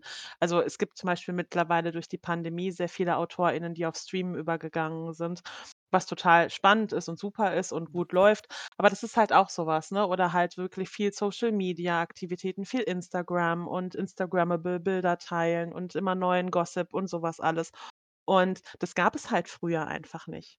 Also, ähm, ich bin der felsenfesten Überzeugung, dass du früher, wenn du da Leuten ein Foto von irgendwelchen AutorInnen gezeigt hättest, die hätten einfach nicht gewusst, wer ist dieser Mensch. Und, ähm, das war zum Beispiel halt auch so bei ähm, wir waren mal auf der Leipziger Buchmesse und ich ich meine, es wäre Jussi Adler Olsen gewesen, bin mir jetzt gerade aber nicht so sicher. Auf jeden Fall saß der beim Verlag am Stand. Ich wusste halt überhaupt nicht, wer das ist. Und mein Mann liest die Sachen von dem total gerne. Und also ich ich kannte den Namen Jussi Adler-Olsen, ich kannte die Bücher, ich hatte halt kein Gesicht zu diesem Mann so. Und, ähm, mein Mann liest die Bücher halt sehr gern und ich habe dann halt auch so eins in der Hand genommen, ne, und, ähm, guckte er schon so zu uns rüber und winkte meinen Mann dann quasi ran. Und ich dachte im Moment: „Was will denn jetzt dieser fremde Typ?“ Ja, der wollte das Buch signieren. Ne? Und das ist halt auch einfach so was. Ich frage mal früher die Leute vielleicht, wie Stephen King ausgesehen hat oder sonst irgendwie. Also, ähm, das wenn du nicht wirklich gerade unter den Top 10 der AutorInnen warst, dann hat man dein Gesicht wahrscheinlich gar nicht gekannt. Und dann lief das halt einfach komplett anders und neben der Spur. Und mittlerweile ist es halt völlig anders. Also, du verkaufst eigentlich nicht nur deine Geschichte, du verkaufst dich mit. Und Ja. das liegt nicht allen. Das liegt Nein, nicht ne, allen. Und das sind ganz, ganz viele wundervolle, gute, großartige Geschichten, die damit dann auch leider so ein bisschen irgendwo, ähm, im im Nebel versinken. Aber zum Glück habt ihr eben das Du Buch nicht wieder weggerissen mit dem mit dem Kommentar: „Was schreibst du hier einfach um Bücher rum?“ Ich habe auch schon mal gesagt, ich ich signiere auch einfach jedes Buch, mir ist es total egal. Ich muss sagen, mir ist eben, als als wir, äh, darüber gesprochen haben, also was können halt Verlage, was können, ähm, sehr, sehr erfolgreiche Triple-A, äh, äh, ausgeben an Marketing. Ich bin ja jetzt, äh, in Jena in Thüringen und ich liebe, äh, diese Stadt hier und die Gegend, äh, doch sehr. Aber wenn man so den Vergleich, die Metapher irgendwie gleichziehen wollte, wenn man 'n ICE bucht mit irgendwie Stopps und Touren und irgendwas, dann ist halt so, was der normale Autor, die Autorin irgendwie leisten kann, ist so die Ur-Krostitzer Partybahn in Jena zu buchen und dann musst du halt Ur-Krostitzer trinken. Also, mehr Möglichkeiten hast du halt nicht. Und ich werde wahrscheinlich dieses Jahr zum ersten Mal an meinem Geburtstag die Bahn buchen, weil die ist einfach viel zu geil. Aber da musst du halt in Jena sein und du musst halt Bock auf Ur-Krostitzer haben und du musst halt einsteigen. Und da ist so viel da sind so viele Hürden eigentlich bis dahin, dass es halt, wie Opa halt sagte, es ist so, ich habe so viel gelesen in dem Bereich und ich habe es noch nicht gehört, nicht gesehen. Ja, warst ja noch nicht in Jena, hast noch nicht Ur-Krostitzer getrunken. Und das ist halt, glaube ich, so genau der Punkt. Deswegen finde ich's halt geil, wenn wir als Podcast und auch andere Wege einfach euch die Chance geben und wir uns total freuen, dass ihr halt hier seid, weil ihr halt so geile Geschichten einfach erzählen könnt. Und ich glaube, dass viele Leute einfach oft nicht wissen, wie viel Arbeit und wie viel Kosten und wie viel Mühen in einem ganz normalen Buch stecken, weil die halt immer nur das Produkt irgendwie in die Hand sehen, da ist so ein Preis drauf, ist mir egal, aber wo halt wirklich der Gedanke ist: „Ja, nö, ist ja nix Schwieriges.“ Doch, Bücher machen ist echt ein bisschen anstrengend. Ja, vor allen Dingen musst du's auch erst mal zu Ende schreiben, ne? Oh, erinnere mich nicht da dran. Ich habe hier noch so 'n Ich habe 'ne Halbsatz. Idee. Ich habe 'ne Idee zum Buch. Kann ich dir sagen, kannst du selber schreiben. Ja, sicher. Ja, ich wollte ja auch immer schon mal schreiben. Das ist auch so 'ne geile Aussage. Ja. Ich habe übrigens gerade geschaut, die Chemie des Todes ist von 2006. Oh, krass, oder? Aha. Ja, das das ist Uralt. das Buch. Ja, aber das ist äh, das ist ja einfach äh, äh, einfach in Anführungsstrichen. Ist so eignet sich natürlich gut für, ähm, für Streamingdienste. Also es ist ja jetzt als Streamingdienst, äh, als äh, bei, bei Paramount. Paramount. Bei Paramount rausgekommen. Und äh, äh, sowas eignet sich natürlich. Also neulich, hm, vor, vor einer Weile hat Paramount angekündigt, was sie halt in ihrem Programm haben werden. Und da waren halt auch, ähm, ich glaube, eine Vampirgeschichte von Mara Wolf mit dabei, übrigens auch Self-Publisherin. Und ähm, da kam dann auch hoch, ja, aber warum das und warum jetzt nicht zum Beispiel äh, die Zwerge oder sowas? Und da habe ich halt auch gesagt, naja, ist ja ganz klar, du kannst einen ein Urban Fantasy Vampir-Ding viel, viel einfacher produzieren als die Zwerge, weil du hast du kannst es irgendwo in der Stadt drehen, du kannst den Leuten ganz normale Klamotten anziehen, du kannst massenweise Product Placement machen und bei einem High Fantasy Ding musst du halt du musst Kostüme herstellen, du musst Maske herstellen, du musst Orte suchen, die nach Mittelerde aussehen oder Zwergenwelt oder weiß der Geier, wie das alles aussieht. Du, du, du musst wahnsinnig viel Aufwand betreiben und es kostet sehr viel Geld. Es ist viel, viel billiger und einfacher, einfach, ja, irgendwelche gut aussehenden SchauspielerInnen in hübsche Kostüme zu schmeißen, ihnen lommelige Vampirkontaktlinsen zu geben und ein paar Zähnchen anzukleben und dann läuft das Ding.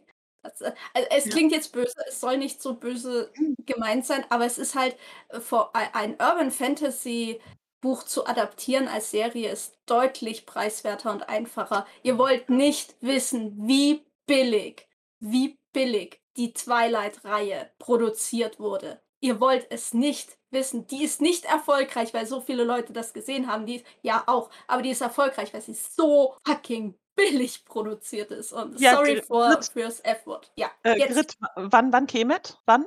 Wann kämet? Ja, ich, ich bin, ich, ich, ähm, Netflix hat ja jetzt ein He- Headquarter in Berlin, also ich, ich gehe da demnächst mal hin, ne? Ja, Also bitte. ich, ich, also andere Leute kleben sich an Gemälde dran, ich klebe mich an den Haupteingang von Netflix, ne? Ja, bitte. Ich, ich Dinge- will Elias Mbarek. Ich bin Verlegerin. Ich bin Verlegerin. Ich Aber habe was ein ich- Recht Streamingsdienst. Genau. Damit wir das auf jeden Fall in dieser Folge auch irgendwann unterbringen, weil ich glaube, wir haben das auch, seit wir das letzte Mal drüber gesprochen haben, taucht das mindestens einmal auf, ja. Weil du das gerade so schön beschrieben hast, wie einfach man Urban Fantasy unterbringen kann und High Fantasy, wie schwierig, ja. Und wir haben ja auch im letzten Jahr festgestellt, dass du auch mit viel Geld verkacken kannst. Die Tolkien-Community hat durchaus äh, eine Beit ein breites Band an Reaktionen auf äh, die Ringe der Macht. Ah, Okay, liebe Tolkien-Gemeinschaft, haltet die Fresse, seid dankbar für das, was ihr habt. Zeigt bitte Dankbarkeit. Fresse halten, ihr blöden Tolkien. ihr habt wenigstens irgendwas gekriegt, auch wenn es scheiße war, aber ihr habt was gekriegt. Richtig. Ein Dankbar. Ja. Wir mussten warten. Wir kriegen unser Interview mit einem Vampir erst jetzt, ne? Also Ruhe da draußen. Ähm, nein, ganz ehrlich, Real Talk, wie die coolen Kids heutzutage sagen. Ich liebe Ringe der Macht. Ja. Es hat super viele Schwächen und es hat Plotholes, da kannst du die Enterprise reinparken. Aber who cares? Es sieht geil aus und es ist Fantasy und wir können froh sein, dass wir es überhaupt haben. Wir können froh sein, dass wir überhaupt jemanden haben, der sagt, wir nehmen jetzt mal Geld in die Hand und wir machen eine Fantasy-Epos. Es gibt immer Luft nach oben. Es wird immer Figuren geben, wo ihr persönlich sagt, ja, das ist aber jetzt nicht so, wie ich mir das vorgestellt habe. Das ist vollkommen in Ordnung. Glaubt ihr nicht, dass ich am Ende da gesessen habe und gedacht habe, wie habt ihr diese hässlichen Ringe aus dem Kaugummiautomaten da reinbringen können? Tut mir leid, ja, aber ähm, es gab, es, es ist schön, dass wir überhaupt etwas haben, worüber wir uns aufregen können. Es ist, wohl wahr. Ne, es ist schön, Das dass ist wir überhaupt Bücher lesen, oder wie? ja, es, es ist, wie es ist wie schlechte. Ich, ich, ich meine, ich gucke jetzt auch gerade eine schlechte Serie und ich, ich kann nicht aufhören. Ja, aber das Phänomen. Luxusprobleme. Das, das Erleuchte-. Äh, Erleuchte uns mit. Was ist die schlechte Serie? Penny Dreadful, aber nicht die Originalserie, sondern die Nachfolgeserie City of Angels. Und es ist wirklich nicht gut. Aber ich Okay. kann nicht aufhören. Und ich weiß nicht warum. Es, es gibt ja nicht mal Eye Candy irgendwie da drin. Also ein bisschen. Ähm, ich, ich will nicht, äh, also Sorry, ich, ich habe äh, Herr der Ringe, Ringe der Macht, äh, mächtige Ringe, whatever, auch nur für Eye Candy geguckt. Das ist auch der Grund, warum Davon, ich Witcher. ja, Ich gucke Witcher auch nicht, weil ich so into diese wunderbare, vielseitige Story bin. Nein, ich, ich, ich will halt hübsche Menschen nackig sehen. Ist okay. Warum? ja, ja. Ich glaube, wir bietet kennen Ringe, gerade Anja. ja, da bietet Ringe der Macht doch durchaus eine ganze Menge Eye Candy. Das ist allerdings wahr, ja. Ja. Hallo? Galadriel? Hallo? Mhm. Was wollt ihr mehr? Sauron ist Schöne auch nicht Frau. gerade hässlich. Ja, Sauron ist auch Hallo? nicht gerade hässlich, ja, ja. Schöne Frau in Ja. Rüstung. Solange die alle keinen Feinripp anhaben, ist das sowieso unrelevant. Feinripp! Wuhu! Oh mein Gott. Ich sehe es schon, es ist Viertel nach neun, äh, es ist wieder die übliche Zeit, wo der Podcast. Ab jetzt ist äh, Erwachsenen-Content bitte. Ihr müsst da irgendwie nicht ein Bärchen, ohne irgendwie was anderes Ja. reinmachen. Ah, Ich habe die Serie gar nicht geguckt. Ich habe aber Ich von auch nicht. gehört. Nein, habe ich nicht. Ich habe, ähm, ich Die hab Audacity. ja, stell dir vor, ich habe von meiner Freundin Nadine gehört, ähm, die ja sehr, sehr großer Herr der Ringe-Fan ist, ähm, dass sie ein bisschen so dahin plätschert und dass ihr das irgendwie nicht so gefallen hat. Also, weil da irgendwie sa sa- sagt sie so, ja, es ist alles ganz super und es ist alles ganz toll und bla bla bla, aber es passiert halt irgendwie nichts. So. Naja, gut, aber seien wir Ja. mal ganz ehrlich, in dem Buch passiert halt auch einfach nichts. Moment! Moment! Also, Ich glaube, wir sind hier bei Smalltalk, dem Tolkien-Podcast. Nein, vorneweg. Ich liebe den Herr der Ringe. Das ist ein an sich vom Weltenbau her großartiges Buch und ich habe das damals sehr genossen. Ich habe damals meine Sommerferien darauf verbracht, habe mich in meinem Zimmer eingeschlossen, habe dieses Buch gelesen. So.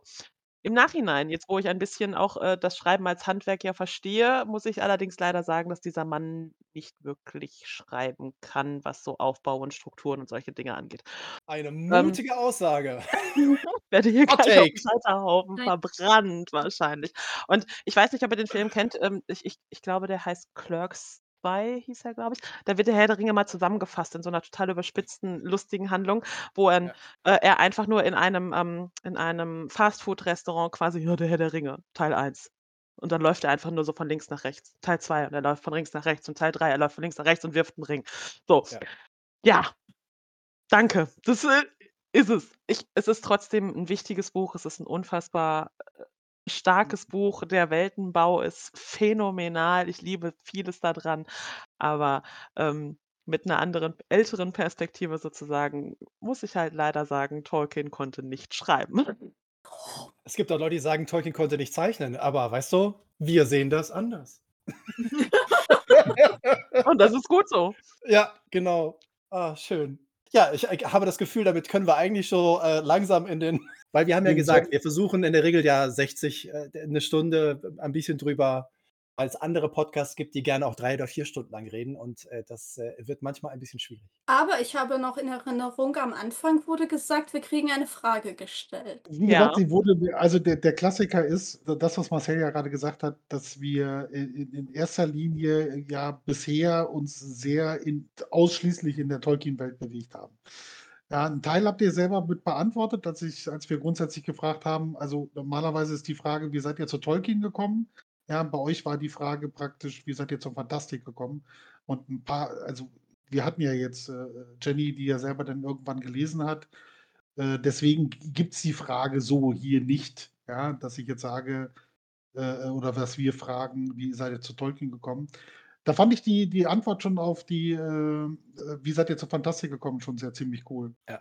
Ja, das ist so, aber das überschneidet sich tatsächlich auch mit ganz vielen Tolkien-Geschichten, weil oft das tatsächlich ist. Seppel war das ja auch ein Freund oder irgendwer, der ihn mit dazu genommen hat. War das so, Seppel, oder habe ich das schon wieder, Hm? der alte Das, Senile? Wie bist du zu Tolkien gekommen, Sebastian? Ja, das war meine Mutti und nicht irgendein. Ah, okay, das ist ja gut. Da war das so. Aber wir hatten, ich, wie gesagt, in Meine meinem Mutti. alten Kopf, in meinem, in meinem alten Kopf. Hat mir irgendwann halt den Hobbit hingelegt. Hier, ist cool, lies mal. Also ja, immer eine, eine Leseratte. Ich habe angefangen mit äh, mit sechs, sieben zu lesen, weil ich es cool fand und jeden Scheiß gelesen. Dann geilst fand ich halt Sachen mit, mit, mit Drachen und Rittern und so ein Kram. Und dann kam der Hobbit. Dann war es um mich geschehen, so ein bisschen. Aber ich, ich persönlich bin eher so wie Anja. Ja, ich habe am Anfang nie gelesen. Ich bin groß geworden mit drei Fragezeichen auf Kassette. Ja. Äh, fünf Freunde waren noch okay. TKKG ging gar nicht. Ja, das war furchtbar. Die habe ich, äh, guck mal, außen vor gelassen. Da bin ich, ich kann die bis heute nicht ab. Die, die vier, die, die sind mir suspekt. Ja. Ich habe dann auch viel, viel später erst mit dem Lesen angefangen. Ja, und dann, und dann aber, ich bin dann in Fantasy, Horror. Ich habe praktisch bis Anfang der 90er alles, was King bis dahin geschrieben hat, habe ich alles gelesen. Da habe ich viel Lovecraft gelesen und bin dann auch irgendwann so hängen geblieben. Und ich kannte aber den Herr der Ringe, der, den, den kenne ich seit in der Lage bin, ein Buch aus dem Schrank zu nehmen und mal drin zu blättern. Aber lesen oder Verständnis nicht. Ich hatte dieses Buch nur, da war eine Karte drin von irgendeiner Welt, die ich super spannend fand. Und das hat praktisch 18, 18 Jahre hat das ungefähr gedauert, bis ich das erste Mal den Herr der Ringe gelesen habe. Und dann ist aber so, wie Seppel gesagt hat, ich habe einmal ich bin auch eher so, gut, jetzt bin ich, wie gesagt, ja ein paar Tage älter leider. Äh, ich bin groß geworden mit den ganzen Ritterfilmen, Piratenfilmen, äh, äh, mit den ganzen Western, immer diese, diese, diese, diese Heldengeschichten, ja, der Prinz Ivanhoe, der irgendwo hingeritten ist, oder die, die Heroisierung der, der Piraten, dass es da nicht immer nur Drecksäcke gab, sondern auch mal ein paar gute. Und äh, all das hat das dann irgendwie, und dann liest du den Herr der Ringe und denkst dir nur noch so, bam, also wow. Und dann halt dieser Weltenbau, das, was Jenny gesagt hat, der, hat mich halt weggeblasen und dann bin ich da hängen geblieben. Ja, nee, ich kannte ja Herr der Ringe überhaupt nicht. Also ähm, ich komme ja aus dem Osten und ähm, ja, den, den Hashtag. Ja. Den gibt's da nicht. Und ich habe, ähm, mm, die waren auch mehr so auf Science Fiction. Also die, das, das, ist ja sehr, ähm, Science Fiction ist ja sehr so, ja, wir, wir erkunden den Weltraum, wir entdecken neue Welten, bla bla bla. Und das ist natürlich vor dem Hintergrund des Kalten Krieges auch irgendwie cooler und irgendwie besser so zur äh, Manipulation von Kleinkindern und sowas und Denkweisen als ähm, der kleine Hobbit oder sowas. Und ähm, ich glaube, den kleinen Hobbit gab es tatsächlich mal als Kinderbuch dort in der DDR in den 70ern. Aber Herr der Ringe wurde ja da gar nicht verlegt. Und deswegen, mein Vater kannte den auch nicht. Mein Vater ist großer Science-Fiction- und Fantasy-Fan, aber der kannte den überhaupt nicht. Und ähm, ich habe den tatsächlich erst, nee, auch, auch nach der Wende. Also auch nach der Wende war das so, in meinem Umfeld haben sowieso sehr wenig Leute gelesen. Und zusätzlich, äh, niemand hat dieses Buch gelesen. Niemand. Also ich kenne auch heute, würde ich jetzt behaupten, ich kenne aus dem Osten kaum Leute, die Herr der Ringe ähm, so, so Fans sind, so, so richtige Fans. Kenne ich gar nicht. Und ich habe das ja erst ähm, mitgekriegt, ich habe da erst diesen Schwung gekriegt, das war ungefähr 2000 und da kamen ja schon fast die Filme raus, ne? der, der erste. Ähm, als ich nach Göttingen gezogen bin, um dort meine Ausbildung zu machen und äh, meine Schule, meine weiterführende Schule zu machen, mein Abi. Und da hatte ich einen Freund und der hat mir Herr der Ringe äh, gezeigt. Der meinte, ja, das musst du jetzt lesen. Und ich hatte überhaupt gar keinen Bock, weil ich habe ja nie gelesen. So. Und ähm, ich, ich, hatte ja, ja, es, ich, weißt du, so, du, du liest nie und plötzlich haut dir da jemand dieses Brett vom Kopf, den Herr der Ringe, mit dieser Satzstruktur, mit, mit diesem Wordbuilding, mit, mit, dieser, mit diesem Plot. Ich habe ich hab es, ja, ich, ich habe es gelesen, ja, ich, ich habe die Buchstaben auch zu Wörtern zusammensetzen können. Aber ich habe ich hab da nur da gesessen und habe so, ja, was soll mir das jetzt sagen? Das sind jetzt so, so ein paar Leute, die kochen da Kartoffeln auf dem Berg oder was, ja? Und dann, ähm, das ist wichtig, das ist wichtig. Ja, ich, ich weiß ja, weiß ja. Ich habe dann auch später den Film gesehen. Ah, deswegen so, das war dann so der Leuchtung. Und ähm, er hat mir dann aber, also mein, mein ähm, Freund damals, der hat mir das sehr elitär verkauft. Also er hat gemeint, so, ja, also wenn du ähm, den nicht magst, den Herr der Ringe, ja, dann hast du ihn nicht verstanden. Oh. Also es war aus, aus für, für mich war Herr der Ringe, ich habe das Buch einmal durchgelesen, das war's. Das war für mich der klassistischste Scheiß ever. Ich habe das nicht mehr. Ich sag so, Anja, wir so werden hier gleich einfach rausgeschmissen. Schön. Äh, hier gibt es einen Serverban. Klick. ja, danke für den Podcast. War schön. Guten Abend noch. Bis dann. Tschüss. Ja, aber weißt du, das, das, das war, das, das wurde mir so verkauft. Das wurde mir so verkauft wie, ja, also das lesen halt nur intelligente Leute und nur Leute mit, äh, die studieren und nur Akademiker und also so Popelköpfe wie du. Ja, das ist ja damit schließt sich doch quasi wieder der Kreis, womit wir wieder bei hoher Literatur wären. Ja. Auch Fantastik bekommt nur das Label gut, wenn es quasi hohe Literatur ist oder zur hohen Literatur zählt. Nur dann ist es anerkannt, nur dann darf man es lesen und gut finden und hypen und keine Ahnung Ja. was. Und der Herr der Ringe zählt dann halt wohl offensichtlich dazu. Ja, aber weißt du, was das mit mir gemacht hat? Ich habe jahrelang gedacht, ich bin Ja, doof. natürlich, Ich klar, hab- das kann ich. Ich habe so, boah, du bist nicht dafür gemacht zu, äh, zu lesen und viel zu wissen und irgendwie Bücher und bla bla bla. Und dann habe ich mir halt Agatha Christie gekauft und fand das halt ganz toll und das war super. Ich finde auch, was Jenny gerade gesagt hat, alles unterstreichen. Und dazu, wenn ein Buch ein gewisses Alter erreicht hat. Ne? Wir, wir haben vorhin schon mal kurz Faust angerissen, ist auch Fantasy. Oder wie oft unterhaltet ihr euch mit einem Pudel und er tut euch einen höllischen Pakt vorschlagen? Ist mir bisher auch nur einmal passiert. Also, ich weiß ja nicht. Und, oder, oder, oder Kafkas Verwandlung. Ich weiß nicht, wie oft ihr morgens aufwacht und eine Kakerlake seid. Ist mir bisher auch nur einmal passiert. Aber, Es gibt so viel ähm, na, Deutschland. aber gerade Deutschland kommen, wir haben so viele Mythen, Ja. wir haben so viele Sagen. Also gerade wenn ich da, ich komme ja aus Mhm. Thüringen, wenn ich da an den äh, Harzer Raum denke, mit den ganzen Mythen und Sagen, äh, mit den ganzen keltischen Einflüssen, wir haben so viele tolle Geschichten, aber das ist ja alles kein Fantasy. Das ist ja, das ist ja Tradition, das ist ja Allein die. Nibelungen. Allein die Nibelungen. Was Ja. haben die Nibelungen Ja. schon alles beeinflusst und hervorgebracht? Ja, Ja. also Ja. ganzen Opern und Bücher und keine Ahnung was, das sind alles einfach nur Nibelungen sagen. Das ist reine Fantastik mit, mit Drachen, mit Rittern, mit Liebe, mit Flüchen, mit Zaubern und keine Ahnung was. Und Richtig. ähm, ja, aber das ist dann was anderes. Keine Ahnung. Ich weiß es nicht. Vielleicht müssen wir alle erst ähm, uralt werden oder ins Gras beißen und dann sind unsere Bücher auch dementsprechend anerkannt. Ich habe keine Ahnung. Nee, das, ich glaube, das Prinzip, was da zu greifen kommt, ist so ähnlich wie mit der Christianisierung. Alles, was du nicht tot kriegst, vereinnahmst du. Ja, Ja. also die Nibelungen-Sage ist halt, es gibt Sagen und Mythen in der deutschen Geschichte, die kriegst du halt nicht tot, also vereinnahmst du die und gibst ihnen den Stempel. Ja, alles andere kannst du weiterhin äh, praktisch vor dich herschieben und sagen, ah, das ist hier alles so Kinderkrempel, das ist alles gar nichts und das ist so ein paar Wörter zusammengestückt die können sich nicht mit den großen Meistern messen. Ja, wa- was für ein Mhm. Schwachsinn. Ja, also das ist äh, ohne Frage. Aber das ist einfach vereinnahmt. Ja, und das haben alle vereinnahmt. Ja, doch vor der Wendezeit, also ich, ich kann, kann die Zeit äh, in dem Sinne, ich bin in Berlin groß geworden. Also für mich ist Wende West-Berlin. Westberlin, DDR und äh, äh, DDR und, und BRD, das ist für mich allgegenwärtig gewesen. Und äh, auch wie diese Unterschiede halt so praktisch waren. Ja, aber wie gesagt, es wurde alles vereinnahmt.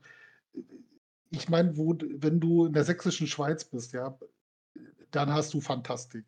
Ja, ich war irgendwann auf dem Kyffhäuser oben drauf, wenn du da die, die, die, die, die Statue siehst und dieses, äh, hier könnte König Barbarossa, ich meine, allein die Geschichte um König Barbarossa ist schon, oder Kaiser Barbarossa, ist, ist, ist ja schon Fantastik für sich. Ja, der schläft da irgendwann, irgendwann steht er auf und rettet uns alle. Ja, wenn das keine Fantastik ist, weiß ich auch nicht so richtig. Die ja. Lausitz, die sorbische Sprache. Hallo, äh, äh, wie viele Märchen und Folklore gibt es allein dem ganzen Sachen? Also ich meine, sorry, das, äh, da ist so viel an Material. Und da ist der Trick dann wieder, dass man es oft so ein bisschen unter dieser, das sind so Kindergeschichten, das sind halt Märchen. Ne? Das ist so, da wird es dann wieder ganz subtil in diese, in diese, ne? Ich meine, ich werde nie vergessen, dass ich das erste Mal Krabbert gelesen habe. Und so, für mich war das wirklich so, die Sprache war so augenöffnend, wo ich mir dachte, oh mein Gott, es gibt einen deutschen Autor, eine Autorin, die mich komplett mitnimmt.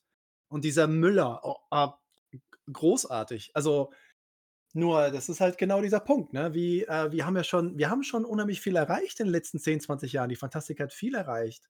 Aber den meisten Leuten ist auch nicht klar, dass tatsächlich wie viele große Fantasy-Filme oder Fantasy-Bücher oder Projekte, du kannst gerne mal fragen, die Fantastik als Genre verkauft nicht mehr so viele Bücher wie noch vor zehn Jahren. Also wenn man die, die, wenn man Börsenblatt mal ein bisschen guckt, welche Genres am meisten einnehmen, da ist die Fantastik momentan nicht auf dem aufsteigenden Ast. Also wir müssen schon ein bisschen Mühe geben und noch ein bisschen mehr tun. Äh, und ich bin halt total begeistert, dass es so viele unglaublich großartige Leute gibt. Also das finde ich halt total cool, dass trotz all dieser Schwierigkeiten und trotz Distributionkanäle, Po- Monopole, äh, keine Ahnung, dass es halt Leute wie euch gibt, die einfach sagen, nö, ist mir jetzt egal, ich mache jetzt einfach. Ja. Ich meine, ihr seid, ihr, seid, ihr seid bekloppt, ne? Aber es ist halt großartig. Es ist halt einfach großartig. Ohne euch gäbe es das alles halt nicht. Und äh, ich äh, feiere das unglaublich äh, sehr, muss ich sagen. Dankeschön. Total Talanda lieb, hat das, ja, Oh. Tal Talanda hat das gerade schön nochmal zusammengefasst, dass er gesagt hat, dass äh, die Fantastik eigentlich die Literaturgeschichte unfassbar geprägt hat und dass die Verunglimpfung eigentlich eher eine jüngere Erscheinung. Ja, dass das, äh, keine Ahnung, wann das gekommen ist, dass es plötzlich hieß, ja, Fantastik ist alles albern. Ja, fantastisch. Könnte dazu was sagen, aber dann mache ich einen Riesenfass auf. Und wir haben halb zehn. Ich wollte gerade sagen, und ich meine, in dem Fass kann ich mich dann, wie war das, reinkrabbeln und irgendeinen Wasserfall runter und, und, und einen Fluss lang, ne? Und irgendwie komme ich dann da auch wieder raus aus dem Fass. Aber ja. Ähm, Das wäre ja ein Grund, dich ein weiteres Mal einzuladen oder euch nochmal einzuladen und dann nochmal ein spezielleres Thema. Weil wir haben ja jetzt grob einfach über die Fantastik als solches nochmal gesprochen. Äh, was ich auch sehr schön fand, es war super, äh, äh, mit euch gesprochen zu haben. Äh, das waren auf jeden Fall mal wieder Einblicke und, und auch uns auch mal ein bisschen weggeführt von Tolkien. Und wir haben ja festgestellt, nicht alle lieben den so wie wir. Super Weltenbau, aber. Aber genau. Aber das, äh, wie gesagt, schreit ja dann danach, euch nochmal zusammenzuholen Ja. und dann uns äh, mit diesem Fass zu beschäftigen können. okay, dann äh, mache Dank. ich, mach ich zum Ende noch ein Geständnis. Ich habe nie den Herr der Ringe gelesen. Ja, vielen Oh Dank Gott. für diese Folge von Smalltalk. Schön, dass ihr dabei wart. tschüss. Ban, ban. Ja, also einmal gelesen reicht ja auch irgendwie, oder? Ja, das ist auch okay. Damit können wir auch leben. Das, das Lustige ist, das Lustige ist, ich habe ja alle Bücher da, ne? Und ich habe auch Geschichten aus Mittelerde da. Ich, ich, ich habe alles da. Aber ich tut mir leid. Tut mir wirklich Alles gut, alles gut. In Vielen lieben Sinne, Dank, dass ihr da wart. Es war großartig. Danke, es war auch ganz toll mit euch. Danke, dass wir da sein durften. Und ich glaube, ich spreche für uns alle, wenn ich sage, wir kommen jederzeit wieder Ja, gerne. vorbei. Sehr schön. Sehr schön. Äh, ich, ich muss mir jetzt im Anschluss gleich erstmal. Die Bücher Ein von neues Jenny Buch kaufen. besorgen. genau, genau, genau. Ich muss, äh, muss mir dann nochmal das eine oder andere bestellen. Ich muss lesen. Sehr gut. Ciao. Ciao. Schönen Abend noch. Danke, dass du dir diese Folge Smalltalk angehört hast. Wir hoffen, sie hat dir gefallen. Wenn du dich über unseren Podcast informieren möchtest, kannst du das gerne über unsere Social Media Kanäle tun. Du findest uns auf Facebook und auf Instagram als Smalltalk und auf Twitter als Smalltalk Pod wie in Podcast. Dort findest du auch immer den direkten Link zu unserem Discord-Server, auf dem du live mit dabei oder dich mit anderen Tolkien-Fans austauschen kannst. Am meisten freuen wir uns natürlich über ein Like oder ein Gefällt mir oder noch besser, du abonnierst uns beim Podcast-Anbieter deines Vertrauens. Das hilft uns nicht nur auf unserem Weg zu Ruhm und Reichtum, sondern es bietet uns auch die Möglichkeit, mehr Leuten Mittelerde näher zu bringen. Vielen Dank im Voraus und vielleicht hören wir uns ja schon bald wieder. Eine neue Folge wird jeden Dienstagabend hochgeladen. Wir freuen uns auf jeden Fall.